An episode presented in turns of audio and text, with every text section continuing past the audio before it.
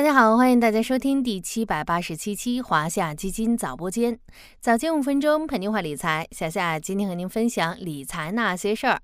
转眼间啊，零零后已经登上了社会的舞台，九零后也迈进而立之年。于是朋友圈又开始流行起一个新段子：零零后在整顿职场，而九零后已经在规划养老。于是有人就会问了：九零后就开始着手准备和规划养老，是不是太早了些呢？听完今天的节目，你也许会有不一样的看法哦。为了能早日退休，这届年轻人可没少做准备。白天出入写字楼俨然高级白领，晚上骑上电动车跑外卖搞副业，晚上睡觉前再问问 AI 要多少钱才可以实现财务自由。当看到 AI 给出的答案，又安安分分的继续开始白天搬砖、晚上搞副业的一天。因为要实现财务自由，真的不容易。某书上有这样一个帖子：收入多少可以达到财务自由？AI 给出的标准是这样的：一线城市最低门槛是一千九百万元，主要包括一套一百二十平米的市区常住房、两辆车、六十万元的家庭税后年收入和八百万元的金融投资。二线城市最低门槛是一千二百万元，车和房不变，家庭税后年收入和金融投资分别为四十万、五百五十万。三线城市最低门槛是六百万元，车和房不变，家庭税后年收入和金融投资分别为二十万和二百五十万。而作为智能聊天机器人的鼻祖，ChatGPT 对于这个问题给出的答案还要更有深度一些，因为它没有给出具体数字，而是阐述了一番关于财务自由的定义和标准。在 Chat GPT 看来，财务自由不是单纯的钱多钱少，而是一个人的财务状况能够满足其生活所需。也就是说，当一个人能够通过自己的财务资源满足日常开支和一些额外的支出时，就可以被认为是财务自由。一番话说得有理有据，不禁让人感叹，不愧是论文高分选手。虽然 AI 给出的财务自由标准不尽相同，但你有没有发现？他们都指向了一个共同的点：投资理财。比如某书上的 AI 明确列出了金融投资总额，从二百五十万到八百万不等。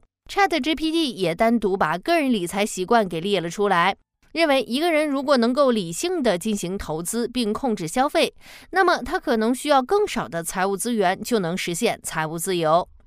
这不仅是 AI 给出的答案，也是更多年轻人正在做的事情。除了常规的投资理财呢，为了早日实现财务自由、安心养老，他们又盯上了去年才正式启动的个人养老金。根据人社部这周公布的新鲜数据，截至三月底，我国个人养老金参加人数已经达到了三千三百二十四万人。根据业内预测，未来第三支柱养老金的覆盖率可以超越企业年金。通过这番了解，咱们回到一开始的问题：九零后规划养老早不早？我给出的答案是八个字：不早，而且越早越好。首先，从开始投资到达成财富储备目标，需要一个日积月累的时间。罗马不是一天建成的，除非是年收入过千万的极少数天选之子。对于绝大多数普通打工人来说，无论是刚刚说的八百万金融资产，还是因人而异的财富目标，都需要小步早走，持续积累才能实现。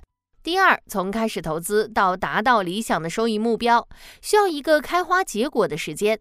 这两年的震荡市就是很好的例子。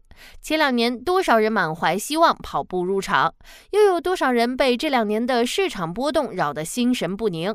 对于投资来说，两三年的震荡回调确实是常态。牛与熊的转变往往发生在预计之外，因此我们需要足够长的时间。让复利发挥效应，投入时间越长，在退休前就有更高概率积累更多投资回报。早日养老也需要选择合适的工具。华夏养老二零四零三年持有混合 FOF，A 类代码零零六二八九，Y 类代码零幺七二四七，是当之无愧的超高人气养老基金。员工持有份额达到两千零六十一万份，占据基金总份额的百分之二点四一。A 类总持有人户数也超过十五万户，基金成立以来年化收益率百分之九点四八。截至二零二二年底，Y 份额规模达到二点一九亿元，是规模最大的个人养老金基金单品，持有人户数也已突破三点五万，适合七零到八零后投资者。管理费、托管费较 A 类打五折。如果你也在规划养老，不妨关注这支超高人气的基金，快快点击跳转来规划你的养老吧。好了，今天的华夏基金早播间到这里就要结束了，感谢您的收听，我们下期再见。